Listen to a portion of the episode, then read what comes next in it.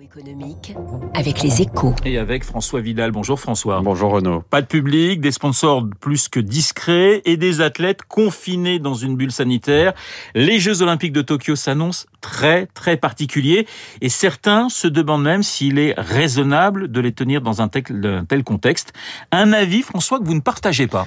Non Renaud, hein, je suis au contraire convaincus qu'ils doivent avoir, lieu, soumis depuis près de 18 mois à la dictature du Covid qui restreint nos déplacements et nos interactions sociales, nous avons un urgent besoin d'assister à une, manifestation qui symbolise l'union des cinq continents et la rencontre des athlètes du monde entier.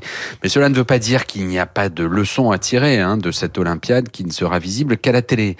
La première de ces leçons est financière. Les JO de Tokyo étaient déjà les plus chers de l'histoire avant même l'épidémie. Ils seront aussi les plus ruineux, faute de spectateurs et de sponsoring.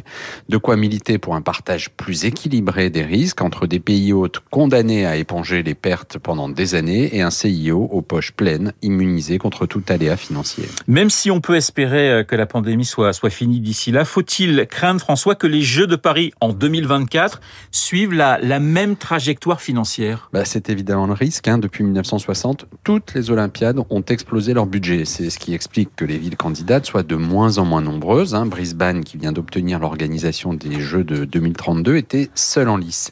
Une réforme de fond s'impose donc. La France doit militer en ce sens sans attendre pour partager la facture et les risques entre le mouvement olympique et les organisateurs, je le disais, mais aussi, et c'est la seule, seconde leçon de Tokyo, pour adopter un modèle plus économe, recentré autour des sports les plus emblématiques, une façon de renouer avec l'esprit olympique et de s'adapter à un monde dans lequel la sobriété va devenir le maître mot. L'édito écho signé François Vidal sur l'antenne de Radio Classique. Il est 7h15. Dans un instant, Éric Mauban et son invité, Émilie Sidiquian, la directrice générale de Salesforce France.